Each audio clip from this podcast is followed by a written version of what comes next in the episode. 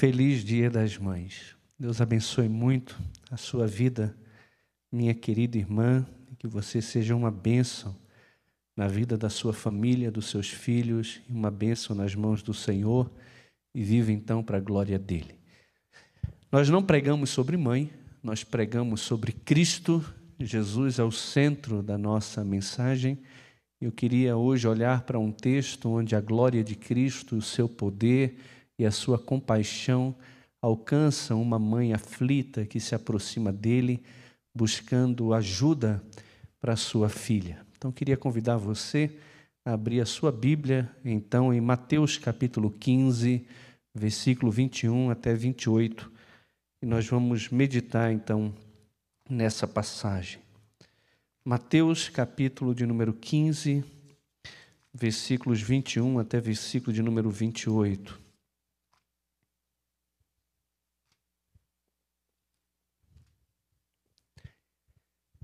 Vamos falar hoje um pouco sobre o clamor de uma mãe. Mateus 15, 21 a 28 diz assim a palavra do nosso Senhor. Partindo Jesus dali, retirou-se para os lados de Tiro e Sidom. E eis que uma mulher cananeia que viera daquelas regiões clamava: Senhor, filho de Davi, tem compaixão de mim. Minha filha está horrivelmente endemoniada. Ele, porém, não lhe respondeu palavra. E os seus discípulos, aproximando-se, rogaram-lhe: Despede-a, pois vem clamando atrás de nós. Mas Jesus respondeu: não fui enviado senão as ovelhas perdidas da casa de Israel. Ela, porém, veio e o adorou, dizendo: Senhor, socorre-me. Então ele, respondendo, disse: Não é bom tomar o pão dos filhos e lançá-lo aos cachorrinhos. Ela, contudo, replicou: Sim, Senhor. Porém, os cachorrinhos comem das migalhas que caem da mesa dos seus donos. Então lhe disse Jesus: Ó oh, mulher, grande é a tua fé. Faça-se contigo como queres. E desde aquele momento, sua filha ficou sã. Vamos orar mais uma vez? Querido Senhor, em nome de Jesus, fala ao nosso coração pela tua palavra. Que o Senhor nos encoraje, mas também nos exorte, nos repreenda e nos ensine a confiar inteiramente no Senhor nos momentos de crise que nós passamos. É a nossa oração no nome de Jesus. Amém. O texto fala sobre uma mãe aflita, e muitas são as mães aflitas que nós nem sequer sabemos o nome. O nosso texto fala de uma mãe e o nome dessa mulher não é citado. O nome dela pode ser Maria Aparecida, pode ser Neile, Elizabeth, Aline, pode ser Charlene, pode ser Andressa, Priscila, Gláucia, tantos nomes, Gilda. Muitas mães estão aflitas, elas estão em todo lado, todo canto, e não só mães estão aflitas, mas muita gente aflita, principalmente nesses dias de pandemia, com medo, ansiosas, extremamente preocupadas, não só consigo, mas também com seus parentes, com pessoas próximas a elas que estão sofrendo de diversas formas. Nós estamos cercados por pessoas aflitas e muitas dessas pessoas nós nem sequer conhecemos, não sabemos o nome, não sabemos o que se passa na vida delas. Mas o nosso texto apresenta Jesus como a solução para o coração abatido. Jesus ele é a solução para a minha vida e também para a sua vida, meu amado irmão, minha amada irmã.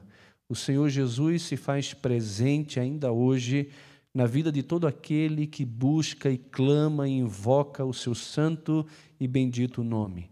Ele é aquele capaz de trazer paz a um coração abatido.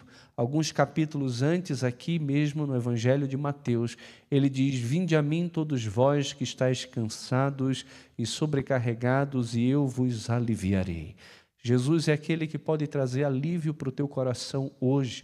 Se você está cansado, se você está sobrecarregado, se você está passando por um momento de aflição, pode ser na sua vida ou no seu lar, na vida dos seus filhos, não fique onde você está, vá até Jesus, porque Ele pode trazer consolo, paz, descanso ao teu coração sobrecarregado.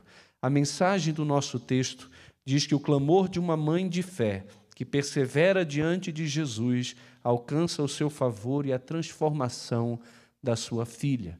Nós podemos dizer que o clamor de um cristão, de um homem, de uma mulher de fé, que mesmo diante das lutas, das dificuldades, persevera em oração diante de Jesus, pode sim alcançar o seu favor e a transformação da sua família, do seu filho, da sua filha, do seu lar, do seu casamento, porque Jesus ainda é poderoso para fazer milagres, Jesus ainda é poderoso para transformar a nossa realidade. O que vemos no nosso texto, a princípio, que chama muito a nossa atenção é o que Jesus está fazendo. Em primeiro lugar, a gente vê no nosso texto que Jesus, ele sai agora de Jerusalém, ele sai da sua região, do meio dos judeus, e agora vai para um território gentil, ele vai para as bandas de Tiro e também de Sidom. O ministério da Galileia havia terminado, ele foi para os seus, ele foi para os judeus, ele fez um convite para a nação de Israel, que o rejeitou na sua totalidade não na sua totalidade, mas na sua grande maioria, ao ponto de afirmar que Jesus expelia demônio pelo poder de Beuzebu. Ele passa a falar então em Mateus capítulo 13 por meio de parábolas, para que vendo eles não pudessem ver e ouvindo não ouvissem, não se convertessem e não fossem por ele curados. Jesus passa a focar o seu ministério em cima dos seus discípulos e agora ele parte para a região gentílica. Tá? Tiro e Sidom era uma cidade da Fenícia e ela fazia parte da Síria. A cidade de Tiro era um sinônimo de paganismo, era uma cidade muito mal afamada desde os tempos do Antigo Testamento, já que dessa região vinha a rainha Jezabel, que seduziu a Israel para cometer idolatria e pecados terríveis diante do Senhor. No Salmo de número 87, versículo 4, nós encontramos uma profecia que chegaria um dia no qual o povo de Tiro e circunvizinhança também compartilhariam as bênçãos da era messiânica. Isso, de certa forma, foi inaugurado na chegada de Jesus e na visita de Jesus a esse território. Então, Jesus agora ele está indo para os gentios. Não são os gentios que estão procurando o Senhor Jesus, mas o Senhor Jesus que está indo ao encontro dos gentios, ao encontro dos rejeitados, ao encontro daqueles que não são considerados filhos de Abraão, que são considerados como para os judeus como os cães, como aqueles que são desprezíveis. Em segundo lugar, o que chama a nossa atenção nesse texto é Jesus tendo contato com essa mulher cananeia. Eis que uma mulher cananeia, em Marcos a gente vai saber que ela tem uma origem grega. Essa mulher vem ao encontro de Jesus. Jesus aqui está quebrando o conceito judaico de impureza cerimonial.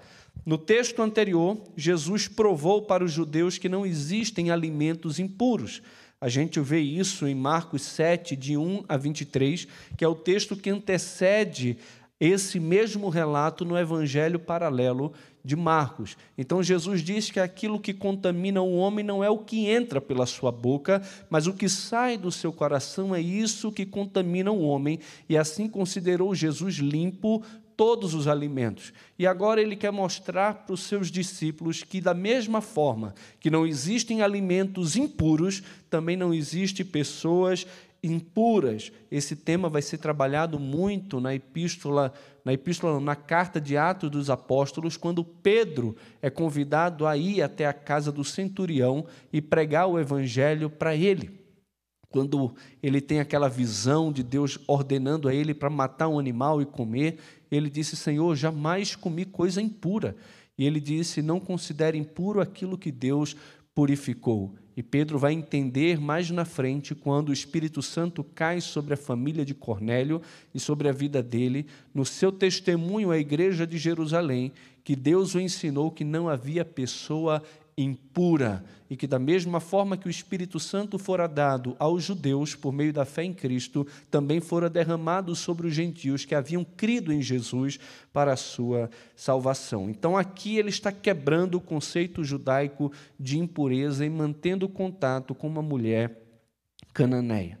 Em terceiro lugar, o que chama atenção aqui no nosso texto é que Jesus age de forma aparentemente estranha a gente não vê Jesus agindo dessa forma que ele age aqui em outras passagens, na vida de pessoas que o procuram de forma aterrorizada, ansiosas, preocupadas e clamando a ele por um milagre. Jesus aqui, ele age de uma maneira muito dura. Primeiro, ele não responde palavra nenhuma e depois ele chama essa mulher de cachorrinho. A gente vai desenvolver mais esse tema, mas é algo extremamente estranho, não é algo comum nos evangelhos.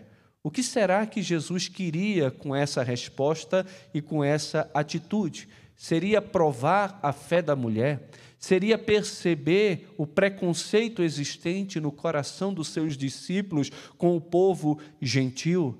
Como Jesus trabalharia no coração desses homens que seriam enviados a todas as nações a entender que Deus também queria alcançar os gentios. Por que Jesus respondeu da forma que ele respondeu aqui nesse texto?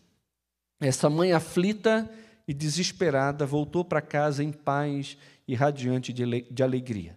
Essa mulher demonstrou possuir conhecimento, em primeiro lugar, do problema que a sua filha vinha sofrendo diz que ela tinha um problema, e a natureza desse problema era um problema espiritual. Olha o versículo de número 22.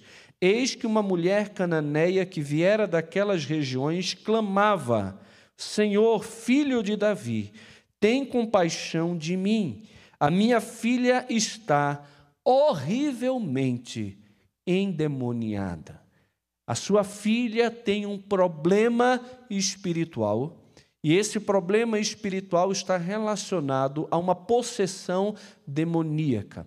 Em Efésios capítulo 2, versículo 1 em diante, vai dizer que Cristo nos deu vida, estando nós mortos nos nossos delitos e pecados, nos quais andamos outrora, segundo o curso deste mundo e segundo o príncipe da potestade do ar que atua nos filhos da desobediência. Então existe um espírito um espírito demoníaco, um espírito que é anti-Deus, que está atuando de forma ativa na vida daqueles que não conhecem ao Senhor. O homem sem Cristo, ele está debaixo de um problema espiritual, ele está debaixo de uma influência espiritual, ele é conduzido pelo pecado que habita nele, por isso faz a vontade da carne e dos pensamentos. E Efésios capítulo 2 vai dizer que essas pessoas que são guiadas pelo príncipe deste mundo, pelo príncipe da potestade do ar, essas pessoas que se deixam guiar pela sua carne, pelo pecado que habitam nela, são por natureza filhos da ira, como também os demais. Todos os homens possuem um problema espiritual. No caso dessa mulher, a sua filhinha, é interessante perceber isso, aqui é filha, no Evangelho de Marcos é filhinha tanto uma palavra que denota, denota afeição, como também dá a ideia de que é uma pessoa pequena, que ainda está debaixo do cuidado da sua mãe. E essa criança, ela está debaixo de uma influência demoníaca. Ela tem um problema espiritual que precisa ser resolvido. E o que é interessante é que a mãe conhece a natureza do problema e sabe que o problema é um problema espiritual. E para que isso aconteça, meus irmãos, essa mulher precisou conhecer a sua filha. A minha filha está.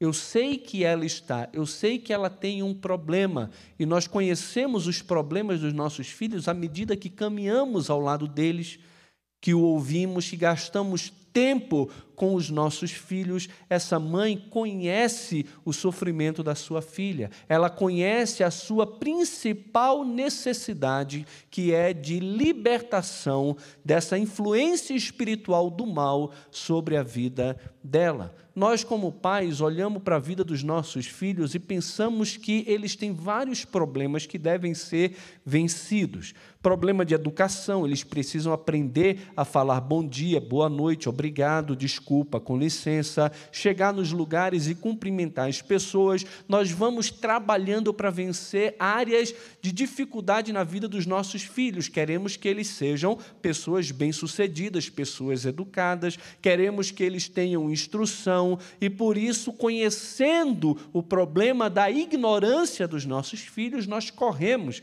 para colocá-los numa boa escola, para sentarmos ao lado deles e estudar com eles o assunto que eles estão aprendendo. Hoje à tarde, minha esposa ficou parte da tarde com o Daniel estudando com ele. Por quê? Porque nós queremos que o nosso filho, no futuro, seja um homem bem-sucedido, uma pessoa próspera, e a gente se preocupa com a questão da formação intelectual dele. Mas essa não é a principal preocupação de um pai e de uma mãe que teme ao Senhor. A nossa preocupação é se o nosso filho e a nossa filha já resolveu o seu maior problema, que é o problema espiritual.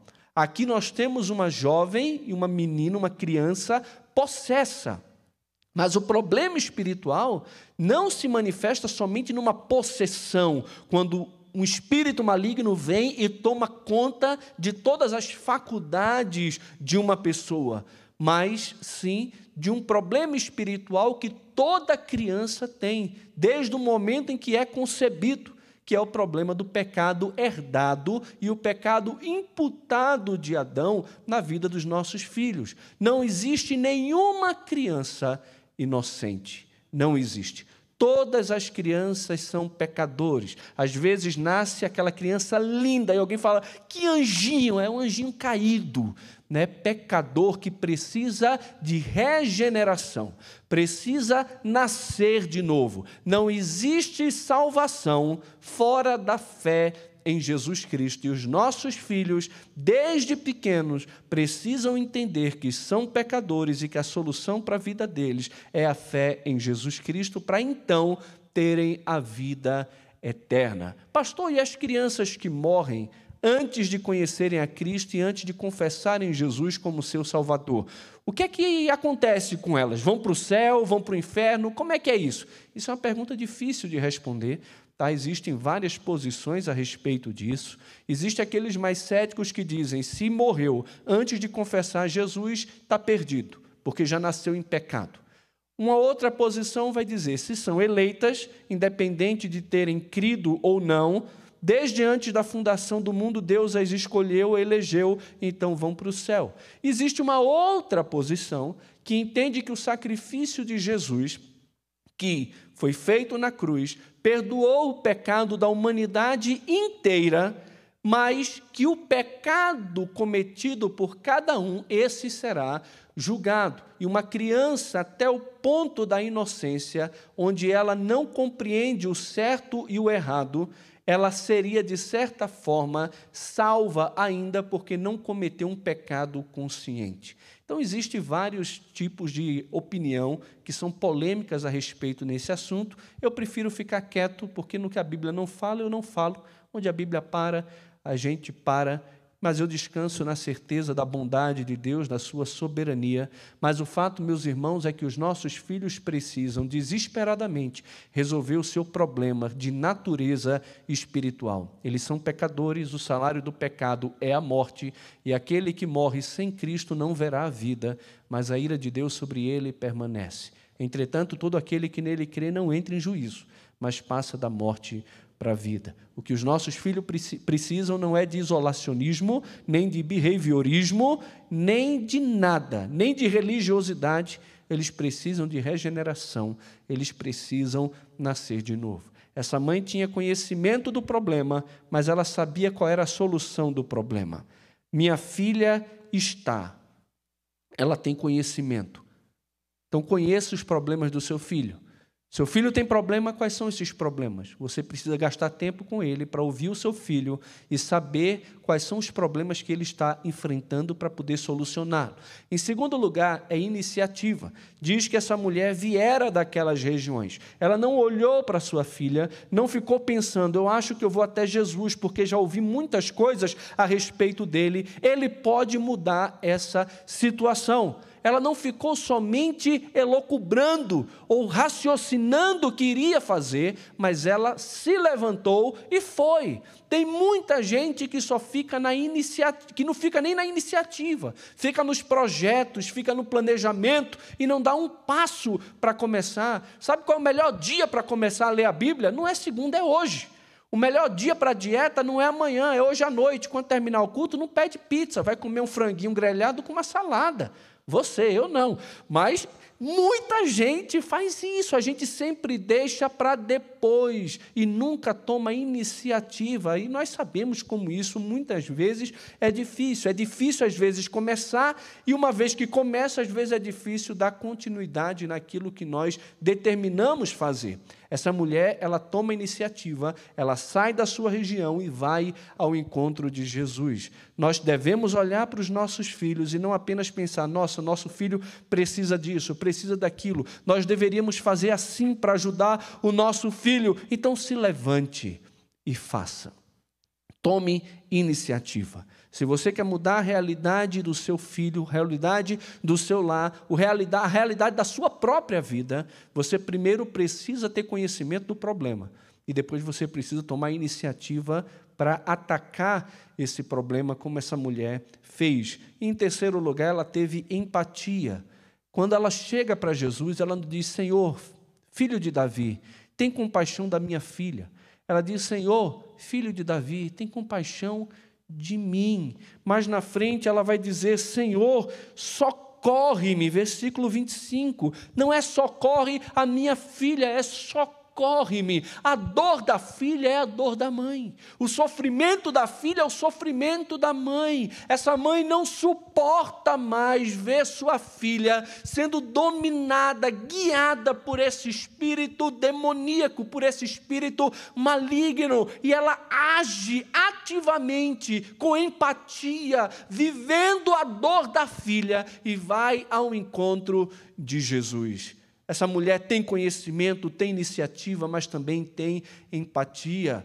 Nós precisamos, irmãos, entender que precisamos viver a vida do nosso filho, e não só a vida dele, mas também a vida dos nossos irmãos, não no sentido de nos intrometermos na vida dele, mas no sentido de entender o que se passa na vida, no coração, quais são as angústias, as dores, e então sentir de alguma forma empatia, nos colocarmos no lugar dele e assim ajudarmos a nossa família, o nosso lar e os nossos filhos e também os nossos irmãos a conseguirem sair e vencer os problemas que eles estão vivenciando.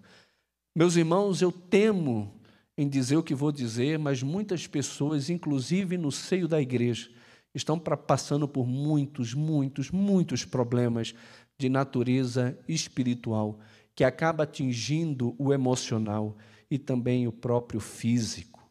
Muita gente que tem deixado Deus de lado, que estão andando no curso deste mundo e sendo guiado também pela sabedoria desse mundo, estão passando por muitos problemas espirituais e que estão sofrendo terrivelmente com medo, com ansiedade, angústias, que está inclusive afetando o próprio físico, o próprio corpo. O problema espiritual ele não é só espiritual, ele afeta também o nosso emocional e afeta também o nosso físico. Precisamos tratar urgentemente diante do Senhor dos problemas espirituais que nós temos. E não pense que uma pessoa possessa por um espírito maligno, ela vai necessariamente falar com voz estranha vai fazer algo que soe absurdo aos olhos de uma pessoa comum. Diz que Judas, quando recebeu o bocado de Jesus na ceia, ali, quando ele recebe, diz que Satanás entrou nele. E ninguém percebeu que Satanás estava nele. Ele estava na reunião com o povo de Deus, com os discípulos de Jesus e saiu dali, do culto, para trair a Jesus e vender Jesus por 30 moedas de prata. Tem muita gente que às vezes vem no culto, se considera discípulo de Jesus e está sendo guiado pelo príncipe deste mundo a trair Jesus no seu dia a dia. Existem muitos problemas espirituais que estão guiando os relacionamentos dentro dos lares, estão conduzindo os casais a brigas, divórcios, adultérios, estão levando os pais a negligenciarem o cuidado, o pastoreio e também a instrução dos seus filhos. Essa mulher abatida, ela sai vitoriosa, em primeiro lugar, porque ela demonstra conhecer o problema da sua filha. A natureza do problema é espiritual, mas a solução do problema está em conhecer qual é o problema da filha, ter iniciativa para mudar essa realidade e não ficar parado pensando, mas agir. E, em terceiro lugar, ter empatia. É se colocar no lugar do outro e entender que a filha, que o filho, que o cristão, que o meu irmão também pode e precisa da minha ajuda e do meu apoio. Em segundo lugar, o problema dessa mulher foi resolvido porque ela conhecia a pessoa de Jesus. Qual o pensamento que ela tinha a respeito de Jesus? Em primeiro lugar, ela cria no senhorio de Jesus. Está claro aqui. Versículo de número 22 diz que ela se aproxima dele e diz: Senhor, filho de Davi, tem compaixão de mim. Ela chama Jesus de Senhor. Versículo de número 25. Ela, porém, veio e adorou, dizendo: Senhor, socorre-me. Versículo de número 27 diz: Ela, contudo, replicou: Sim, Senhor. Porém, os cachorrinhos comem das migalhas que caem da mesa dos seus donos. Para ela, Jesus não é um qualquer. Jesus não é apenas o filho de José, do carpinteiro. Jesus não é apenas um homem que faz milagre, um curandeiro. Não. Para ela, Jesus é o Senhor, é o Kyrios, é aquele que tem toda a autoridade. Os judeus estavam olhando para Jesus e considerando ele como filho de Beuzebu, como aquele que expulsa demônio pelo poder de Beuzebu. Eles olhavam para Jesus e não conseguiam olhar para Jesus mais do que o filho do carpinteiro, mais do que o filho de Maria não consideravam Jesus mais do que um homem que tinha vários irmãos, inclusive um homem que teve um nascimento duvidoso. Eles condenam Jesus no Evangelho de João, dizendo que eles não, que o pai dele é Abraão e que eles não são bastardos. Uma possível acusação sobre o nascimento de Jesus, que foi que aconteceu sem que Maria tivesse tido contato com José. Então Jesus ele foi rejeitado pelos seus. Ele veio para os seus, mas os seus o rejeitaram. Não conseguiam olhar para Jesus como Senhor. Entretanto, essa mulher gentílica, essa mulher rejeitada pelos judeus, olha para Jesus e diz: Esse não é um qualquer, ele é o Senhor. E como Senhor, ele tem toda a autoridade, ele tem todo o domínio, ele tem todo o poder para fazer o que ele quiser. Então, ele é o Senhor e eu o reconheço como Senhor. A gente lembra das palavras do centurião no próprio Evangelho de Mateus, quando Jesus está ali e o centurião diz: Senhor, eu tenho um servo que está muito doente. E Jesus disse: Eu vou lá na tua casa. Ele disse: Não, Senhor, eu não sou digno que entres em minha casa. Mas eu sou um homem sujeito à autoridade, e eu também tenho outros homens que estão debaixo da minha autoridade. Se eu digo a um, faz isso, ele faz. Se eu digo a outro, faz aquilo, ele também vai fazer. Eu sei que se o Senhor der uma única palavra, o meu servo será curado. E Jesus diz: Olha, nem mesmo em Israel eu vi uma fé como essa. Então ele reconhecia a autoridade de Jesus. É a mesma coisa que essa mulher faz aqui. Se nós não entendermos quem Jesus é, nós nunca vamos procurar Jesus para nada. Essa mulher reconheceu quem Jesus é. Ele, em primeiro lugar, é o Senhor. Em segundo lugar, ela cria na messianidade de Jesus. Ela chama Jesus de filho de Davi é um título real, é um título que liga Jesus à descendência de Davi, à aliança de Deus feita com Davi e também ao Messias prometido a Israel no Antigo Testamento. Jesus é aquele de quem os profetas falaram na lei. Jesus é aquele que haveria de vir e transformar todas as coisas. Se ele é o Messias, então ele também é o Senhor e ele é a minha esperança. E essa mulher realmente acreditava. Não foi só ela que chamou Jesus de filho de Davi. Vários outros clamaram por Jesus usando também essa forma, essa expressão.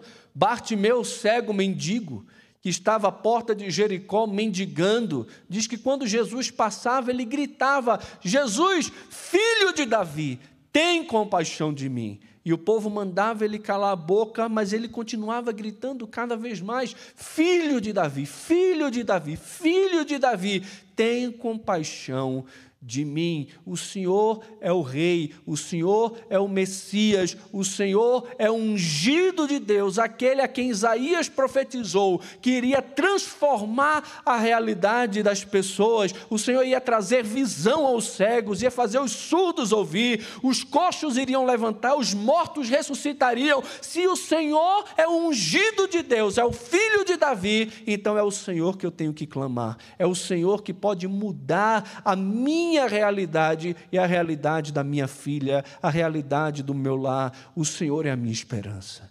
Em terceiro lugar, essa mulher cria na divindade de Jesus. Ela vem no versículo 25 e ela se prostra diante dele e o adora. Não apenas se prostra, clamando a ele num sentido, numa num gesto de humildade, como alguém que não tem mais nada e que se lança aos pés de alguém, mas diz que ela se lançou e adorou, porque ele é o Rei, ele é o Messias, mas ele é o próprio Deus que se fez carne, habitou entre nós e tem todo o poder, tanto no céu como na terra, ele tem toda a autoridade. Colossenses vai dizer que ele tem um reino, que ele é o filho de Deus, que ele é o cabeça da igreja, ele é o primogênito da criação, ele é a imagem do Deus invisível, ele que criou todas as coisas, por meio dele também para Ele, Ele é antes de todas as coisas, nele tudo subsiste, nele estão escondidos todos os tesouros da sabedoria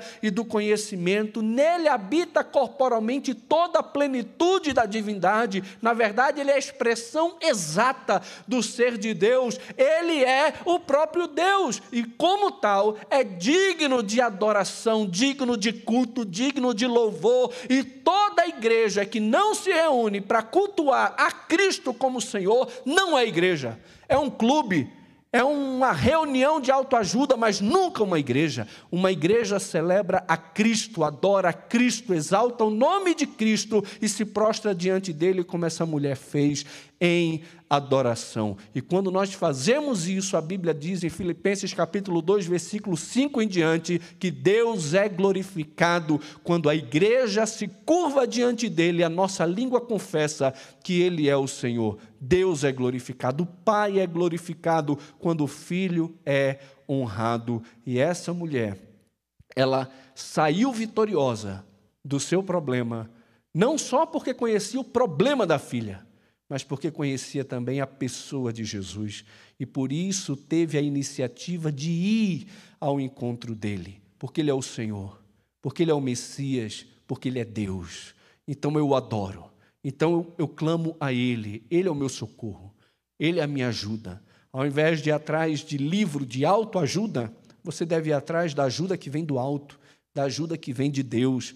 E toda boa dádiva e todo dom perfeito vem do alto descendo do Pai das luzes, em que não pode existir nem sombra e nem variação de mudança. Tudo que Deus dá é bom e é perfeito, e Jesus é bom.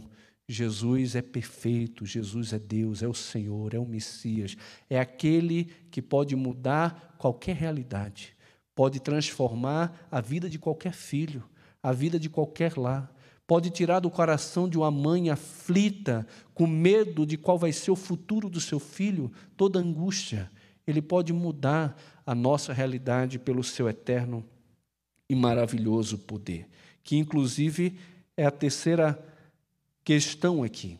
Ela não apenas conhece o problema da filha, problema de natureza espiritual, e sabe qual é a solução para o problema. É um, a solução implica no conhecimento do problema, isso requer proximidade, tempo com o filho, isso requer iniciativa e isso requer empatia. Essa mulher teve isso. Ela reconhece também a pessoa de Jesus, ele é o Senhor, ele é o Messias, ele é Deus, como tal, deve ser buscado, deve ser adorado. E, em terceiro lugar, ela reconhece, conhece o poder de Jesus. Essa mulher não faz isso sem nenhum tipo de conhecimento.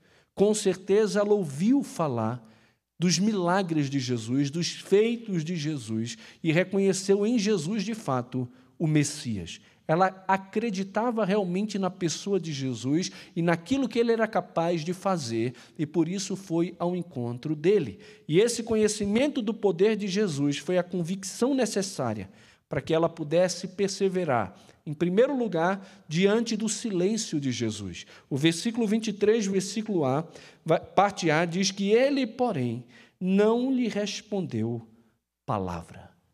Imagine você com um problema muito sério envolvendo seus filhos e você procura Jesus. Você clama por Jesus, você se prostra diante de Jesus e ora constantemente, mas nada acontece. Parece que Deus está em silêncio.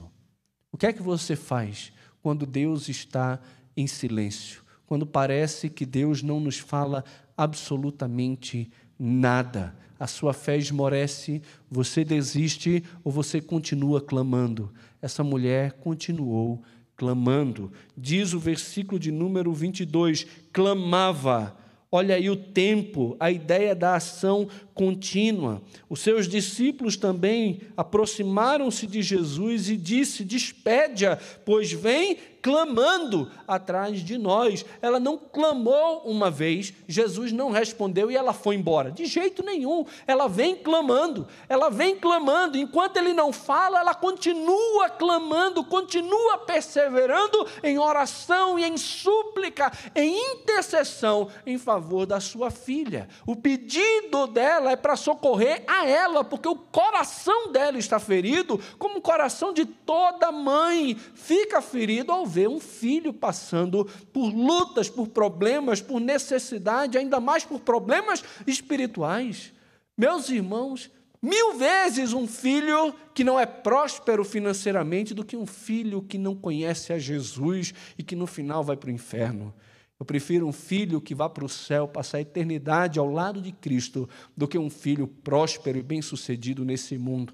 Ele vai viver quantos anos aqui? 60, 70 anos Pode passar aflições, tem problema não. 70 anos? Passa aflições 70 anos, se for necessário, mas depois eternidade com Deus. Agora, 70 anos próspero, cheio de conforto, viajando, conhecendo o mundo todo e no final perdendo a alma, não, isso eu não quero. Isso eu não quero, e nem essa mulher queria. Ela não queria isso, por isso ela vem clamando. Ela vem clamando. Paulo clamava pelos seus irmãos, pelos judeus, para que pudessem compreender quem era Cristo. Quando nós entendemos o problema, conhecemos Jesus e o poder dele, nós nos colocamos no campo de batalha da oração e passamos a interceder com perseverança em favor dos nossos irmãos ou de quem quer que seja, porque entendemos que Ele é poderoso para transformar qualquer tipo de realidade. Além disso, ela, por crer no poder de Jesus, ela manteve-se perseverante mesmo diante do desprezo dos discípulos de Jesus. Olha que coisa, irmãos. Os discípulos se aproximam de Jesus e rogam a Ele. Não é um só desavisado, são todos. Chegam para Jesus e dizem: Senhor, despede essa mulher, porque ela vem clamando atrás de nós. Eles não estão dizendo: Senhor, atende logo essa mulher para a gente ir embora, a gente não aguenta mais ela. Não, não é essa a ideia. Eles estão rejeitando completamente essa mulher aflita, porque ela não é judia. Ela é uma gentílica, ela é uma pessoa separada da comunidade de Israel. É alguém que teoricamente não deveria receber nenhum tipo de consideração por parte do Senhor, e por isso os discípulos a rejeitam. E não só a rejeitam, mas pede para Jesus rejeitá-la. Sabe o que Jesus faz? Nem dá bola para aquilo que eles falaram. Mas essa mulher estava presente. Essa mulher estava perto de Jesus, estava clamando a ele, estava prostrada diante dele. Ela estava ouvindo o que os discípulos estavam falando. E mesmo diante de uma palavra negativa, de uma palavra que poderia colocar qualquer pessoa é, num caminho de desistência, ela continua perseverando em oração, porque o que está em jogo aqui não é coisa banal, é a vida da sua filha, é a restauração espiritual da sua filha, a libertação da sua filha. Ela está diante daquele que tem o poder para mudar a vida dela. E se os discípulos têm empatia com ela ou não, estou nem aí. Da mesma forma, muita gente vai para a igreja, está buscando o Senhor, quer aprender do Senhor, se aproxima do povo de Deus para ouvir a palavra de Deus, para adorar a Deus, entra e sai da igreja e ninguém cumprimenta, ninguém acolhe. Muitas vezes a nossa omissão serve como instrumento para repelir as pessoas, mas nesse caso, quando o assunto é adoração, quando o assunto é transformação, é salvação, não se deixe levar pela atitude dos outros. É a sua vida e a vida da sua família que está em jogo. Você não pode, de jeito nenhum, desprezar o Senhor por causa do pecado da sua igreja ou da rejeição daqueles que deveriam aproximar você de Jesus. Certa vez, os discípulos de Jesus estavam impedindo que as crianças se aproximassem de Jesus e Jesus os repreende e diz: Olha, para com isso. Deixai vir a mim os pequeninos, porque deles é o reino dos céus. E Jesus abençoou a vida daquelas crianças. Como igreja de Jesus, nós não podemos ser instrumentos que afastam as pessoas de Cristo, mas que atraem elas a Cristo para que Jesus as abençoe. Os discípulos aqui tinham claro preconceito religioso e também racial com essa mulher, que mesmo diante da rejeição deles, continuou clamando, porque acreditava no poder do Senhor. E em terceiro lugar, ela continua perseverando, mesmo diante da palavra dura de Jesus. Ela chega para Jesus e diz: Senhor, socorre-me. Então ele respondeu: Não é bom tomar o pão dos filhos e lançá-los aos cachorrinhos. Qual seria de coração. Pense você no lugar dessa mãe. Você saiu de longe, você está perto de Jesus. Você está clamando, sua filha está lá.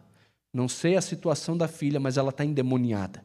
E não só está endemoniada, ela está terrivelmente endemoniada. Você está diante de Jesus, você clama, ele não responde. Você clama e os seus discípulos mandam você calar a boca e ir embora, manda Jesus te mandar embora. Porque teoricamente você não presta, você não tem contato nenhum com ele. E quando recebe uma resposta de Jesus, a resposta dele para você, olha, você é uma cachorrinha. Não é certo eu tirar o pão dos filhos e lançá-lo aos cachorros ou aos cachorrinhos. Jesus usa até uma palavra carinhosa aqui. Seria um animal pequeno, um animal dócil, um animal de estimação. Não os cães, como são usados, como a palavra é usada aqui, inclusive em Mateus, em outra ocasião, em Lucas também. Né? Mas é cão no sentido carinhoso, mas mesmo assim é cão, é um cachorrinho. O que você faria se Jesus aparentemente, aparentemente, porque ele não está maltratando essa mulher, mas aparentemente fizesse pouco caso de você. Você murmuraria, você reclamaria, você o xingaria também. O que você faria? O conhecimento que essa mulher tinha a respeito da sua filha, da pessoa de Jesus e do poder de Jesus, a impediu de agir de forma pecaminosa.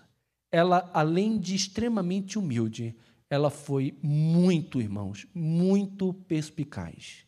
Essa mulher, ela usa uma palavra pejorativa e ela então converte essa palavra de aparente reprovação para uma razão de otimismo. Ela transforma a derrota iminente numa vitória jubilosa. É como se ela dissesse o seguinte: eu estou sendo comparada com um cachorrinho, com um cão doméstico. Eu aceito o que está sendo subtendido nessa comparação.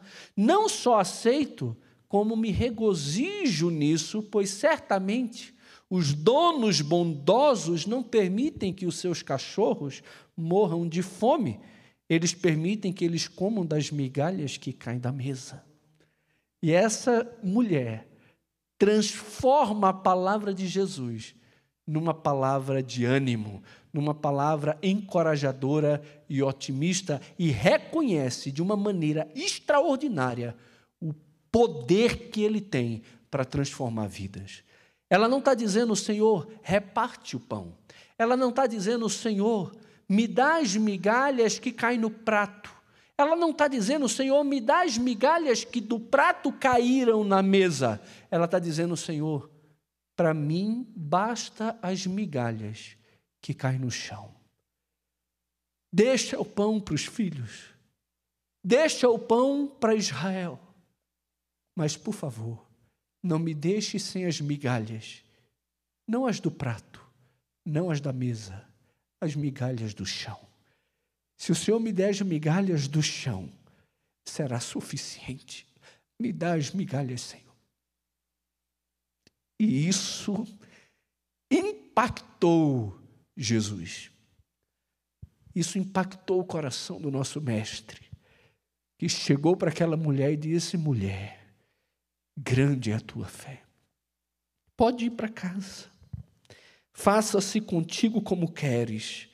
Desde aquele momento, a sua filha ficou sã. Senhor, basta-me as migalhas que caem no chão. É suficiente. O teu poder é extraordinário. E eu não preciso do pão. Basta-me as migalhas.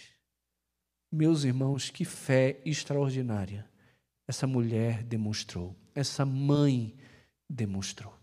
Eu realmente não sei como está a sua vida. Eu sei que todos nós estamos passando por momentos de muita luta com essa pandemia que tem, de fato, atingido o mundo todo.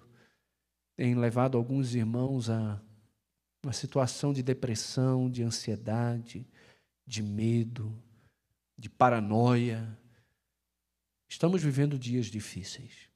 Estamos. Passamos por muitas aflições. Mas conhecendo os problemas e a pessoa de Jesus e o poder de Jesus, nós podemos, com humildade, nos aproximar diante dele e clamar pelo seu nome. Clamar ao Senhor, que é poderoso ainda, para mudar a realidade daqueles que o buscam. O Senhor trouxe conforto ao coração dessa mulher e transformou a realidade da sua filha. Algumas coisas nos chamam muita atenção aqui nesse texto, muitas, como nós observamos algumas delas, mas tem algumas que que me chamam a atenção e eu queria que a gente refletisse nelas. Três apenas.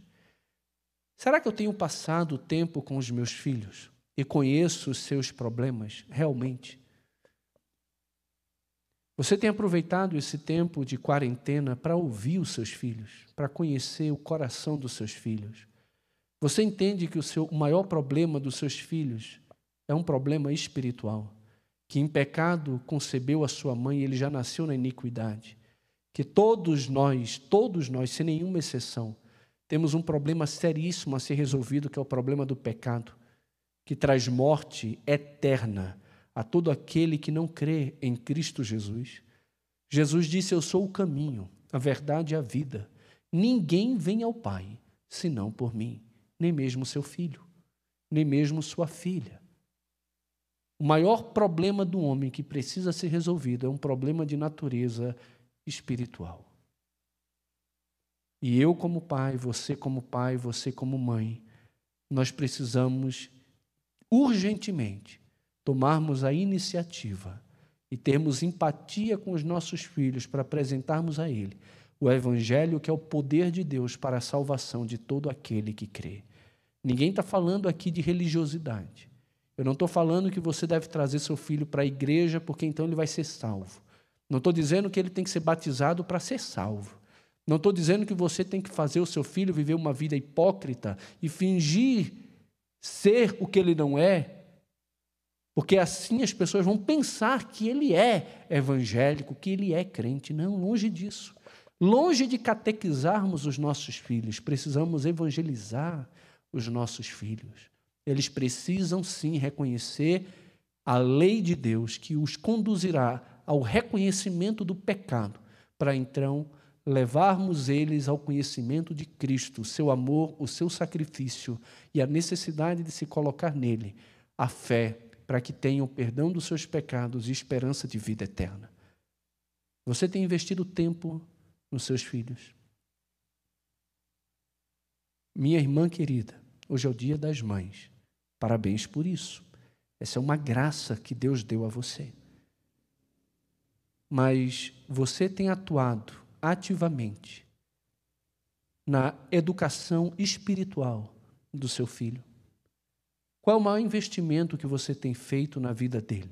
Qual é a sua maior preocupação com o seu filho, com a sua filha? Qual é? É de ter um futuro próspero?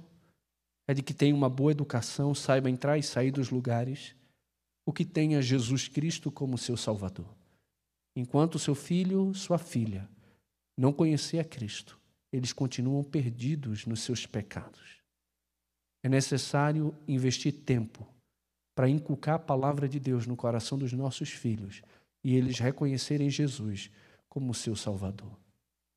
Em segundo lugar, o que me leva à reflexão nesse texto é a ausência de um homem. Existe uma filha endemoniada. Existe uma mulher que vai ao encontro de Jesus aflita, mas não existe um homem. Eu não sei se essa mulher era divorciada, eu não sei se essa mulher era viúva, eu não sei se ela era uma mãe solteira, eu não sei nada, o texto não diz nada. O texto não diz que tinha um homem ali, ao lado dessa mulher, clamando a Jesus por sua filhinha. O que eu tenho visto na igreja evangélica no geral é uma omissão enorme por parte dos homens e uma liderança espiritual por parte das mulheres nos seus lares. Nada contra as mulheres exercerem um papel de líderes espirituais na vida dos seus filhos, porque elas são.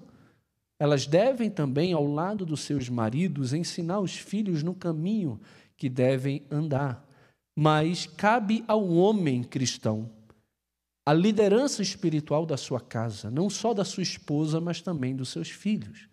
Você, meu amado irmão, precisa governar bem a sua própria casa e você deve ser aquele que estimula a adoração, o culto doméstico e conduz a sua família ao culto ao Senhor no ajuntamento da igreja quando ela se reúne para adorar. Você tem que puxar a sua esposa e os seus filhos. Agora, minha querida irmã, se você não é casado, já passou pela dor de um divórcio, de uma viuvez, ou até mesmo se tornou mãe antes do casamento, mas já pediu perdão a Deus pelo seu pecado, já foi perdoada, e hoje tem um filhinho, uma filhinha sob os teus cuidados, eu quero dizer a você que há esperança sim para você. Muitas mulheres que foram casadas com homens ímpios, com homens incrédulos, conduziram seus filhos ao temor do Senhor. E esses homens se tornaram grandes homens de Deus. Timóteo tinha uma mãe piedosa, que Paulo elogia sua fé, dizendo que a fé de Eunice era uma fé sincera. E essa mulher conduziu Timóteo desde a infância, ainda quando criança, ao conhecimento das sagradas escrituras, que tornou ele sábio para a salvação pela fé em Cristo Jesus. Você pode sim ser o instrumento que Deus vai usar na vida do seu filho e da sua filha, para que ele e ela se tornem um grande homem, uma grande mulher de Deus, como essa mulher que nós não sabemos o nome, fez na vida da sua filha. Ela clamou por Jesus, ela foi ao encontro de Jesus e a sua filha foi transformada, foi liberta. Então, Vá ao encontro de Jesus em favor da sua filha, em favor do seu filho, em favor da sua casa. Deus pode ouvir sua oração e transformar a sua realidade. Mas, homens, aprendam a viver, aprendamos a viver a vida comum do lar. Vamos liderar espiritualmente a nossa casa, porque é para isso que Deus nos chamou. Em terceiro lugar, igreja, aproximamos ou afastamos os aflitos de Jesus? Quem você tem sido?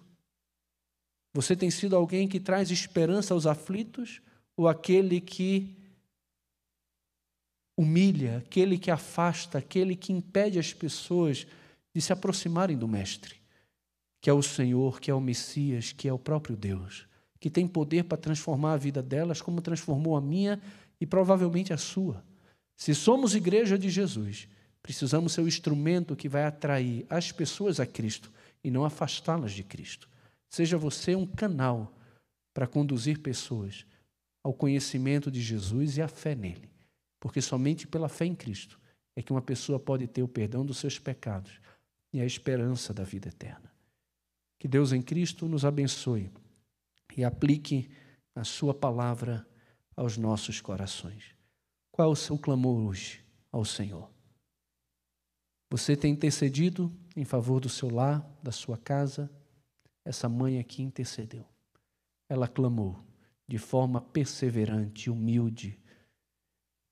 E ela alcançou a sua vitória, ela alcançou aquilo que ela tanto almejava. Jesus, ainda hoje, pode transformar a nossa realidade.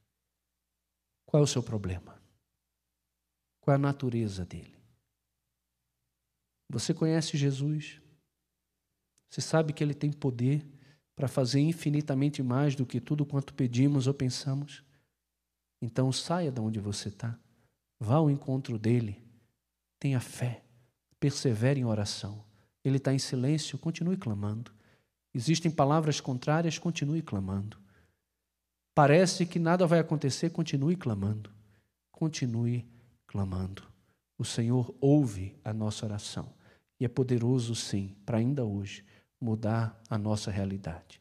Muito pode, por sua eficácia, a súplica de um justo e a súplica de uma mãe que intercede pelos seus filhos. Seja uma mulher que ora. Que Deus em Cristo te abençoe. Vamos orar.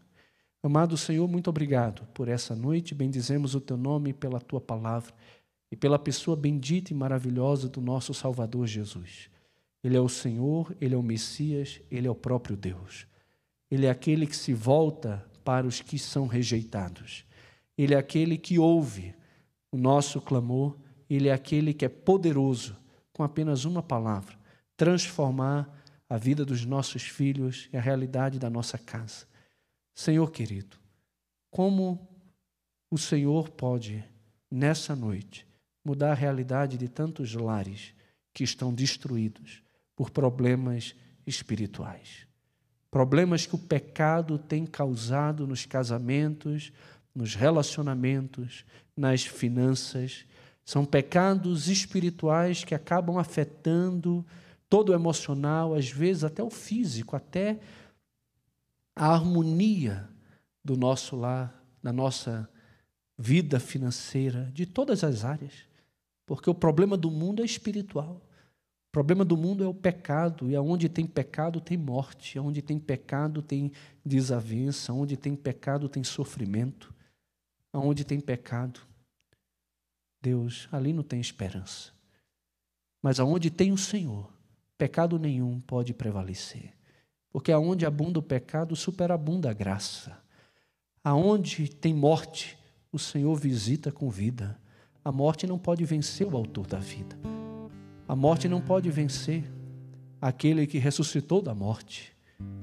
Ó oh Deus querido, alcança os lares dos meus amados irmãos.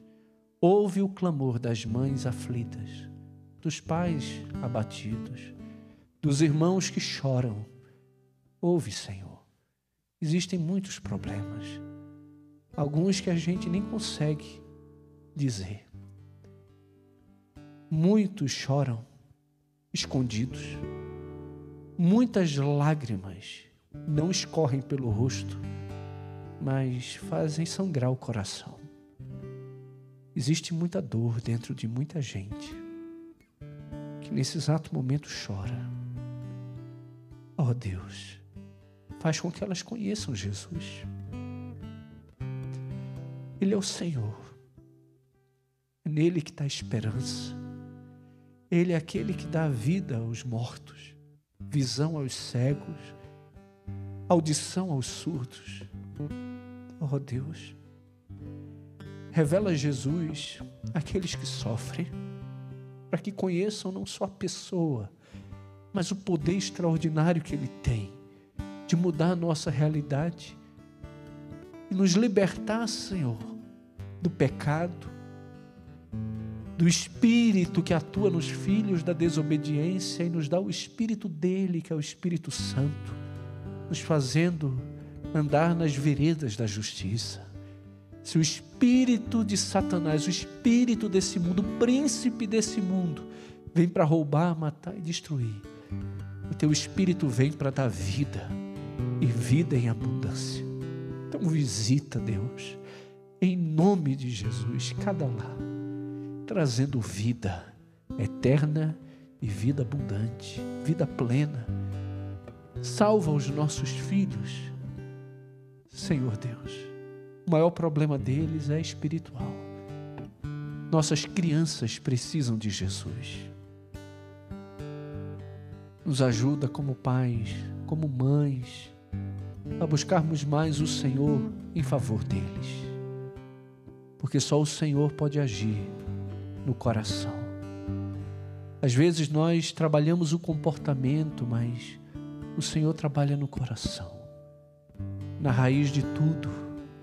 E não queremos que os nossos filhos sejam apenas religiosos, frequentem a igreja, saibam recitar textos bíblicos e no final estejam mortos nos seus delitos e pecados. Não queremos crianças catequizadas, queremos crianças regeneradas pelo novo nascimento que o teu Espírito Santo traz. Ouve o clamor das mães aflitas, dos pais aflitos, dos teus filhos que estão abatidos, precisando do teu auxílio. Nos encontra nessa noite, aonde nós estamos. Essa é a minha oração, no nome de Jesus. Amém. Meus irmãos queridos, que a graça do nosso Senhor Jesus o amor de Deus, o nosso Pai, a comunhão, o consolo e o poder do Santo Espírito de Deus repouse sobre cada um de nós. Até o dia bendito e glorioso, quando estaremos para sempre com nosso Senhor. Amém.